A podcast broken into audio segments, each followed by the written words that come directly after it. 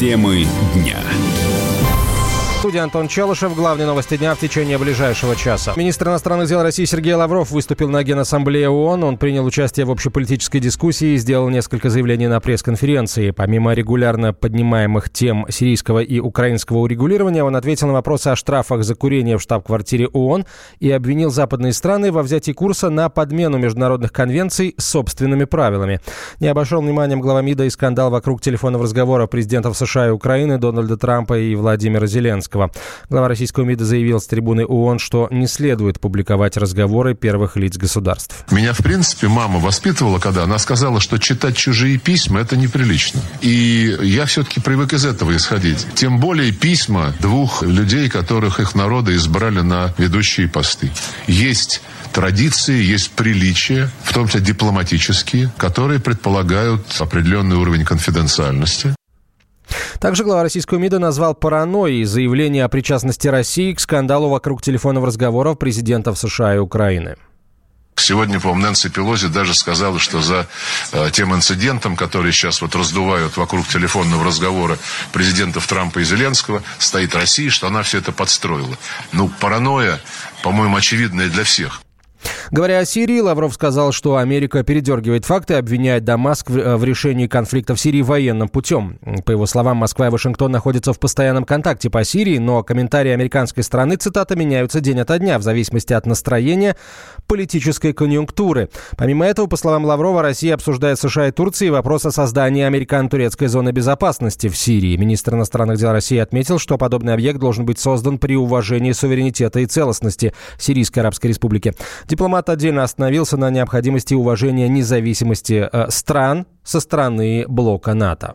Когда члены НАТО в откровенное нарушение резолюции Совета Безопасности бомбили Ливию, они тоже, видимо, руководствовались логикой своего порядка, основанного на правилах.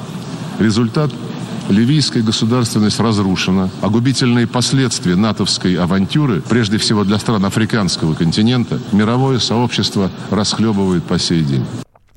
Глава российского МИДа оставил э, в своей речи время и для ситуации в Венесуэле. Он заявил, что правительство Венесуэлы настроено на диалог с той частью оппозиции, которая на это готова, и раскритиковал назвавшего себя президентом Хуана Гуайдо.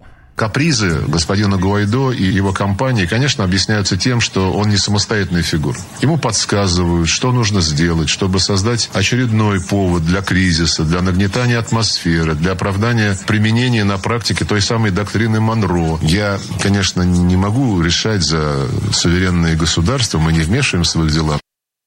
Глава МИДа отметил, что Россия решительно выступает против попыток США вернуться на латиноамериканском направлении к политике времен доктрины Монро, которая подразумевала смену режимов путем военного шантажа и экономического принуждения.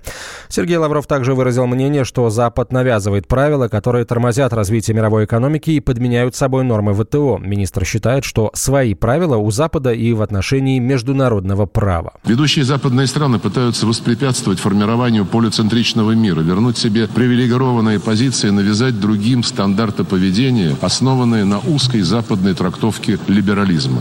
Если коротко, мы либералы, нам можно все. В этих своих устремлениях Запад все реже вспоминает про международное право. Помимо этого, глава МИДа пообещал, что Россия внесет на сессии Генассамблеи ООН проект резолюции по контролю над вооружениями и продолжит настойчивую работу в пользу укрепления всеобщей безопасности. Министр призвал все страны поддержать призыв о недопустимости ядерной войны. Лавров отметил, что США нанесли огромный ущерб создавшейся на протяжении десятилетий глобальной системе стратегической стабильности.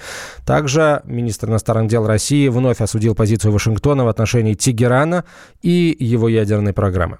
Проблемы, которые связаны с э, развалом совместного всеобъемлющего плана действий, нужно рассматривать не отчитывая от нынешней сессии Генеральной Ассамблеи. Они начались гораздо раньше, полтора года назад, когда Соединенные Штаты в одностороннем порядке вышли из этого одобренного Советом Безопасности и тем самым ставшего частью международного права документа и сказали, что всем остальным они тоже запрещают это делать, а если кто будет выполнять этот план и, в частности, с Ираном торговать, то против того будут введены введены санкции. Я считаю, что это разрушительные действия не только для конкретной ситуации с иранской ядерной программой, но и для режима нераспространения ядерного оружия и в целом для ситуации в регионе.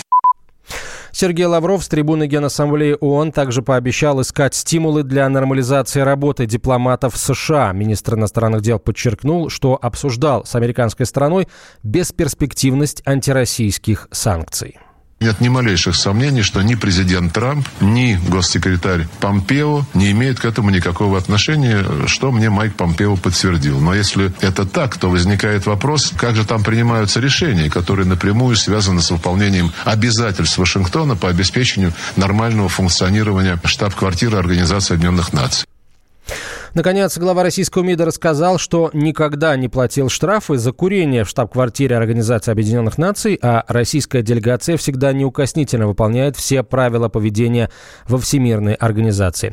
После речи Сергея Лаврова в ООН выстроилась очередь желающих пообщаться с главой российской дипломатии. Снимок опубликовал официальный представитель ведомства Мария Захарова, снабдив его комментарий, об, комментарием «Обожаю наблюдать за, цитата, изоляцией России». Изоляция России в кавычках. На связь со студией выходит, собственно, корреспондент «Комсомольской правды» в США Алексей Осипов. А, Леша, а, здравствуй. А, вот Добрый день. С, э, судя по тому, что и как говорил Лавров, вряд ли в, в США смогли, каким американская пресса смогла как-то обойти вниманием выступление э, лидера российской дипломатии, или все-таки обошла? Да нет, конечно, не обошла. Все-таки Россия и один из своеобразных отцов основателей Организации Объединенных Наций и постоянный член э, и постоянный член Совета Безопасности, поэтому американские, равно как и мировые СМИ, даже несмотря на вот время выступления своеобразную разницу в часовых поясах, не смогли обойти, отметили, э, в общем, и программность речи, она не была, э, не касалась там каких-то отдельных тем, а была э, расставлена по приоритетам, и мировой порядок, и многополярность, и позиция России по ключевым, самым горячим проблемам, творящимся сейчас в мире. Что же касательно очереди, которая выстроилась к министру иностранных дел после выступления, то тут, с одной стороны, чисто профессионально, многие, я имею в виду коллеги-журналисты, пожалели э, по одной простой причине, что сразу же после выступления, согласно протоколу и графику э, главы российского МИДа, была запланирована пресс-конференция итоговая, большая, на которую э, занимали места за несколько часов до того, как э, зал был предоставлен в распоряжение российской делегации. И вот эта очередь из желающих выразить свое почтение, восхищение, уважение, высказать пару добрых слов э, министру иностранных дел России, существенно эту пресс-конференцию задержала примерно на 20-25 минут, но это не помешало Лаврову ответить на максимальное количество вопросов. Э, была, безусловно, и российская пресса, и постоянные корреспонденты зарубежных СМИ, э, которые аккредитованы при ООН, и пресс-конференция не ограничилась одним-двумя. У нас меньше минуты. А, а, Леш, скажи, пожалуйста, в целом каков градус комментариев американских экспертов, политологов, э, комментариев выступления Лаврова и того, как он отвечал на вопросы? Будем считать, что доброжелательный по большей части. Понятно, что многие не согласны, но не стоит забывать еще одного факта. Если говорить именно об американской прессе, то она сегодня несколько, ну, скажем так, напугана всем тем, что происходит на фоне предстоящего или планируемого импичмента Трампа. Э, поэтому сейчас поднимать российскую тематику в негативном ключе, пожалуй, не стоило бы. Спасибо э, большое. Алексей Осипов, собственный корреспондент «Комсомольской правды» на прямой связи со студией из США.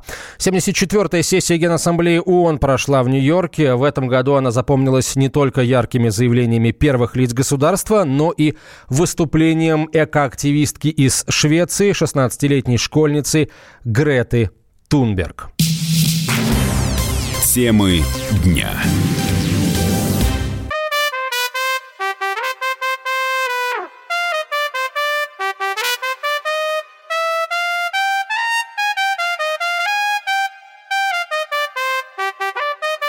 И при всякой погоде. Радио «Комсомольская правда».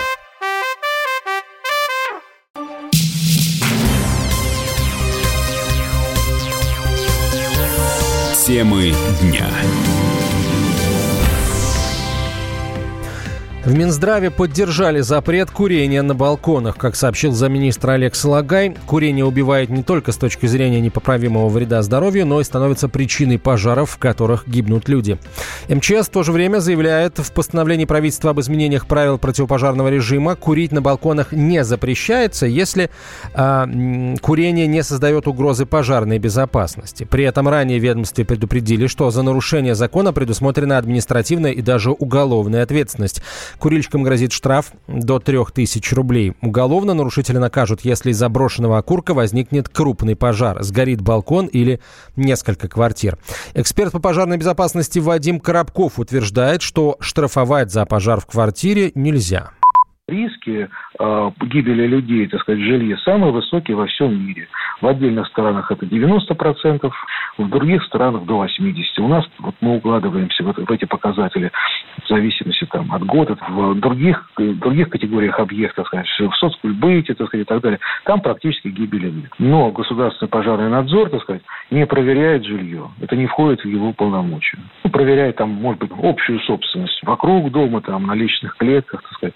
Но в квартирах-то нет. Это не предмет надзора. Это мы сами, так сказать, решаем как уж. И вот это наша внутренняя культура. Мы можем что-то посоветовать. Вот. А штрафы, так сказать, э, только за обязательное требование обязательное требование, надо еще установить причинно-следственную связь. Норма это вроде как, я слышал, прописана в правилах противопожарного режима. Это документ правительства Российской Федерации. Этот документ и эти положения э, имеют статус исключительно добровольного применения. То есть рекомендательный характер, там, за него штрафовать нельзя. Его надо привязать к рискам к 219 статье Уголовного кодекса. Санкции за требования, которые не являются обязательными, это странность выставлять санкцию за требования, которые неизвестно как будет обеспечивать пожарную безопасность людей в жилье. У меня личная клетка задымляемая, понимаете? Какая разница, от чего будет пожар, если она задымляемая, у меня будут проблемы с выходом. Пожар на первом этаже, на пятом этаже трудно выйти. Мне, значит, через окна спасать надо. В разных зданиях разная ситуация. Система обеспечения пожарной безопасности – это не набор случайных решений по какому-то случаю, понимаете? Это не набор случайных решений. Это система обеспечения пожарной безопасности. Вот ее нарушать нельзя. А у нас есть на каждое здание своя система обеспечения пожарной безопасности. Нет, понимаете? Поэтому за что наказание? За нарушение того, чего нет, так сказать. Ранее правительство запретило пользоваться открытым огнем на балконах, в лоджиях, в жилых комнатах домов, общежитий и гостиниц. Под запрет подпадает и зажженная сигарета. Изменение вступит в силу 1 октября. Что такое открытый огонь, при этом не объясняется. Но, по всей видимости, зажженная спичка или зажигалка под это понятие подходят. То есть закурить на балконе или в лоджии, не нарушив запрет, становится невозможно. Так что же все-таки можно, чего нельзя делать на балконах, разбирался мой коллега Юрий Кораблев. В правительстве утвердили изменения в правила противопожарного режима. Теперь запрещено использование открытого огня на балконах и лоджиях квартир, в жилых комнатах, общежитиях и номерах гостиниц. Журналисты поспешили заявить, что теперь курильщикам нельзя будет дымить на своем собственном балконе. Но из поправок напрямую этого не следует, говорит главный редактор отраслевого информагентства «Русский табак» Максим Королев. Я не считаю, что она распространяется на курильщиков. Мое мнение, что это не имеет отношения к курильщикам. Это имеет отношение к мангалам, может быть, к свечам там каким-то действительно. Открытый огонь. Курильщик это не открытый огонь, это тлеющий. Ну, хорошо, он прикурит в комнате. Ну, то есть это надуманное утверждение, что это имеет отношение к курильщикам.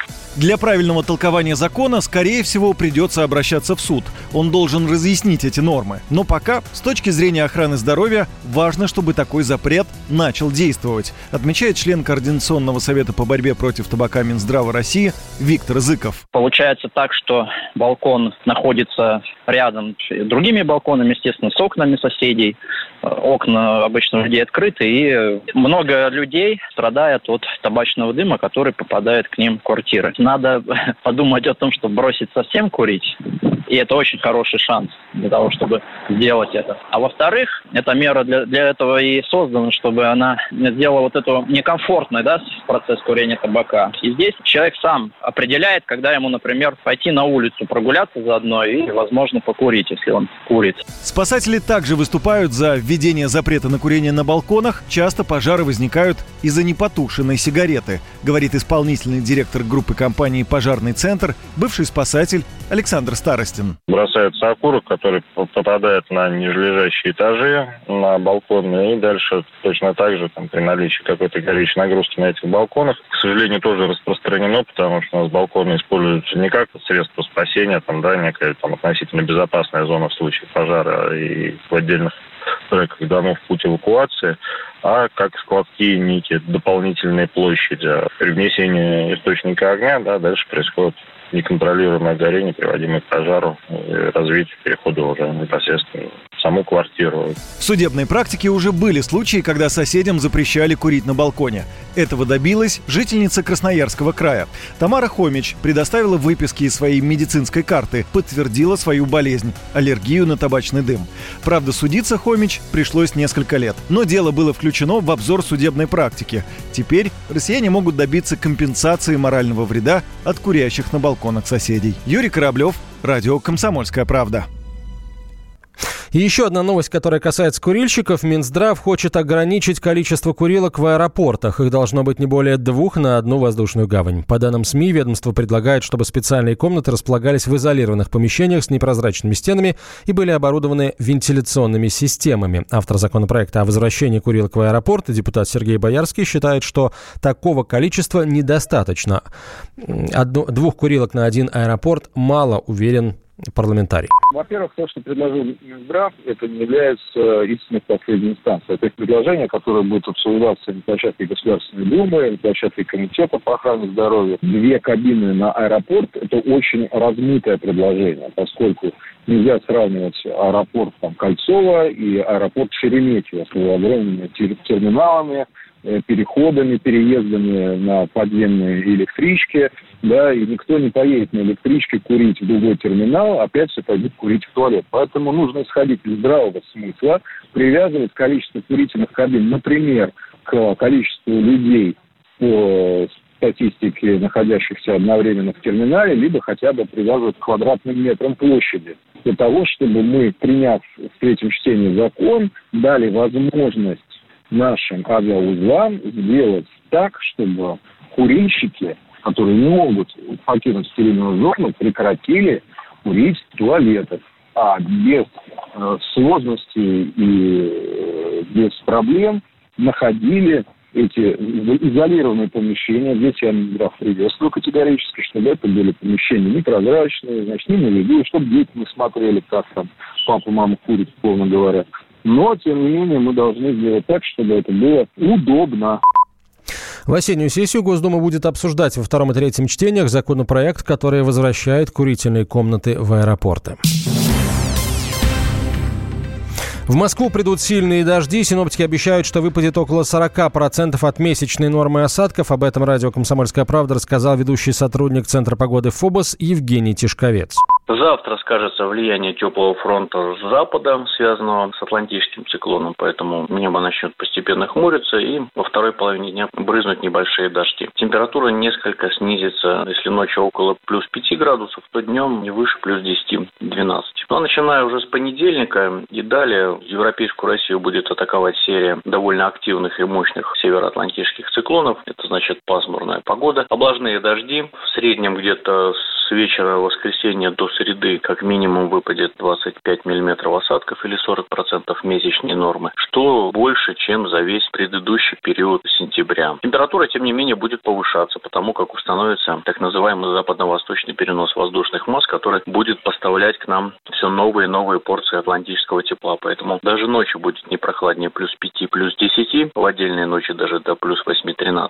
Но днем можно рассчитывать в среднем на температуру около плюс 15 градусов. И э, отмечу, что в связи с циклонической деятельностью ожидаются резкие изменения давления барического дна. Показания барометров достигнут во вторник, когда стрелки застынут на отметке 730 миллиметров ртутного столба. Это близко к рекорду. Поэтому метеозависимым людям будет не очень комфортно. А, Тишковец отметил, что если сегодня обойдется без осадков, то уже в воскресенье во второй половине дня ожидается дождь. Темы дня. Лучше и сто раз услышать, и сто раз увидеть. Наш эфир на YouTube-канале «Радио Комсомольская правда». Для всех, кто любит по-разному. И ушами, и глазами.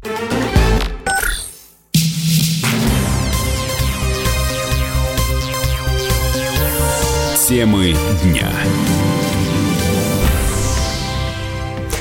Специалисты закончили погрузку белух в Приморской бухте Средней. Их отправят к местам выпуска в Сахалинский залив. Выпустить в море планируют 14 млекопитающих. Дорога займет около трех суток.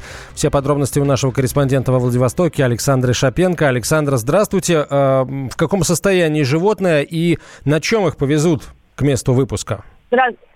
Да, здравствуйте. Ну, э, в этот раз ученые решили изменить э, изменить способ перевозки, потому что э, на Амуре сейчас паводок, и э, некоторые дороги затоплены, и, соответственно, по ним нельзя проехать. Поэтому решили вывозить э, по морю на исследовательском судне в Неро.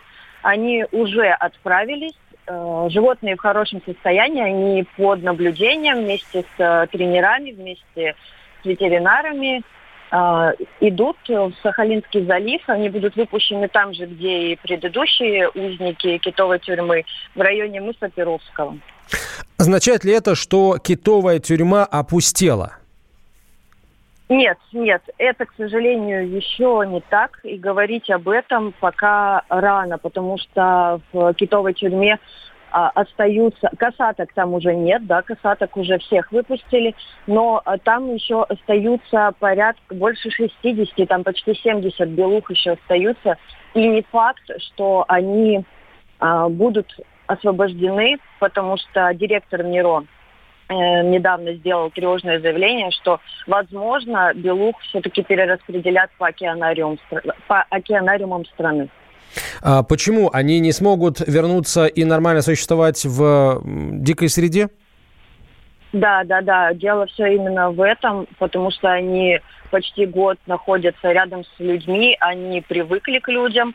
И как заявляют члены команды Кусто, э, которые осматривали животных, они э, не проходили, животные не прошли достаточную реадаптацию, то есть они не отвыкли от людей, потому что их продолжали точно так же кормить с рук. И поэтому шансы на то, что они а, успешно адаптируются в естественной среде, ну, сомнительные. Спасибо, Александра. На прямой связи со студией была корреспондент «Комсомольской правды» Владивосток Александра Шапенко. С лета прошлого года в бухте Средней в Приморье содержались 90 белух и 11 выловленных для продажи в Китай касаток. Их держали в тесных, темных и холодных резервуарах. Журналисты прозвали это место китовой тюрьмой. Добиться освобождения животных удалось после общественного резонанса.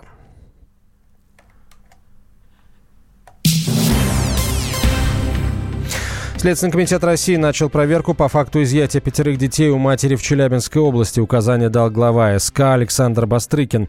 Местные СМИ утверждают, что чиновники забрали э, детей у попавшей в больницу многодетной матери. На прямую связь со студией выходит э, корреспондент э, «Комсомольской правды» Ирина Галла. Ирина, здравствуйте. Добрый день. В чем суть истории? А, что говорят э, специальные органы? Почему детей изъяли? И что говорят соседи? Семьи? А, история это, как оказалось, э, очень давняя, и конфликт между женщиной и чиновниками зреет не первый год. Э, дело в том, что э, семья, у которой пятеро детей в возрасте от 3 до 14 лет, живет в доме, в котором, в принципе, жить нельзя. Женщина купила этот дом лет 10 назад, и старые, соседи, старые хозяева срезали систему отопления. Видимо, решили тоже на ней заработать. Поэтому зимой дом промерзает буквально по пояс, покрывается коркой льда, Э, весной, когда все это тает, э, дом погружается в черную плесень, и дети постоянно болеют, мерзнут, э, то есть никакого комфорта для семьи нет. Чиновники давно уже грозили маме отобрать у нее ребятишек, чтобы они не страдали. И, видимо, вот решили воспользоваться случаем, когда мамы не было дома, и осуществить задуманное. То есть правильно я понимаю, что восстановить систему отопления чиновники не пытались? Э, дело в том, что пытались. Эм, выезжала комиссия к Нине Пугачевой в дом и предлагали эту систему восстановить. Но у женщины более далеко идущие планы. Э, деревня, в которой она живет на данный момент, очень маленькая, всего 40 дворов, нет ни садиков, ни школы, ни кружков, то есть никакого развития для детей получить невозможно. Более того, нет работы. Женщина считается безработной, семья живет впроголодь. Она просит не просто восстановить э, систему отопления, отопления в своем доме, в идеале она просит переселить ее в хороший дом в райцентре, где можно было бы найти и работу, и кружки, и школу, и детские сады. Но на такие подвиги власти не готовы. Ну, дело в том, что э, они не только не готовы, видимо, они и не могут этого оказать в рамках того законодательства, которое у нас есть, потому что проходил суд, и суд постановил, что э, в переселении вот, в более комфортное, замечательно хорошее жилье Нине Пугачевой отказать. Спасибо большое, Ирина. Ирина Галай была на прямой связи со студией, корреспондент э, «Комсомольской правды» э, Челябинск. Также сообщалось о конфликтной ситуации с местной администрацией по вопросу предоставления женщине нового жилья, как рассказала наш корреспондент, детей сейчас поместили в реабилитационный центр. Сама женщина считает, что чиновники ей мстят из-за конфликта по предоставлению жилья. Потерявший зрение 44-летний ростовчанин покорил Эльбрус. Большую часть жизни мужчина не видит, но это не помешало ему окончить институт, помогать другим и осуществить свою мечту. Мои коллеги продолжат. Человек, у которого есть мечта и цель, способен, если не свернуть горы, то уж точно покорить их вершины. В этом уверен 44-летний ростовчанин Вадим Черноногов. Справляться с жизненными трудностями – его кредо. Когда Вадиму исполнился 21 год, тяжелая травма разделила жизнь молодого человека на «до» и «после». Но он вовсе не отчаялся. Потерял полностью зрение, и с этого момента началось самое интересное. Открылось второе дыхание, другая жизнь совсем. Стал более внутрь себя смотреть. Новый взгляд на свои возможности позволил Вадиму окончить факультет специальной психологии и духовную семинарию. Полученный опыт и знания пригодились в его редкой профессии – психолог на кладбище. Здесь люди интересуются о загробной жизни, как будут родственники их находиться там, души. Это для них очень важно, и я стараюсь с точки зрения православия ему рассказать, что с их близкими происходит. Помощь близким и активный образ жизни – это путь Вадима Черноногова. С утратой зрения многому пришлось научиться – передвигаться в пространстве, читать. В свободное от работы и занятий время он отчаянно тренировался на беговой дорожке и велотренажере, даже бегал с первого на девятый этаж многоэтажки, в которой проживал. Развивал выносливость. Вся жизнь Вадима складывалась из преодолений. А мысль подняться на вершину зародилась четыре года назад – когда он оказался с семьей в горах. Баба Адыги мне это понравилось, само состояние в горах, такая свобода. Вдохновившись горным духом свободы, Вадим обратился в альпинистский клуб, где незрячего романтика поддержали в желании покорить вершину. Начались усиленные тренировки. Горы не терпят ошибок. Но Вадиму не привыкать. Сумел научиться всему необходимому. Три года назад с рюкзаком за плечами в сопровождении инструкторов совершил свое первое восхождение на 3000 метров горы Фишт. Через два года целью незрячего альпиниста стал Эльбрус. А прошлым летом он забрался на пятитысячную высоту горы Казбек. Восторг от этих восхождений, признается Вадим, можно сравнить только с радостью возвращения домой к семье. Вместе с супругой он воспитывает десятилетнюю дочь и сына, которому сейчас 21 год. Но мысли о новых преодолениях не оставляют Вадима. Есть у меня такая мечта. Насчет вершины, честно, я не знаю. Вот хотел бы в в Антарктиде. Очень хочу пройти путем первого, кто побывал в Антарктиде, норвежский путешественник Руаль Амундсен. Это путь как не близкий, это долго идти, но как бы хочу попробовать. Возможно, скоро мы узнаем об еще одном славном достижении Вадима Черноногова, человека, который воплощает задуманное. Потому что если следовать мечте, сама Вселенная откроет тебе двери там, где были только стены. Темы дня. Радио «Комсомольская правда». Более сотни городов вещания и многомиллионная аудитория. Хабаровск 88 и 3 FM. Эм. Челябинск 95 и 3 FM. Эм. Барнаул 106 и 8 FM. Эм. Москва 97 и 2 FM. Слушаем всей страной.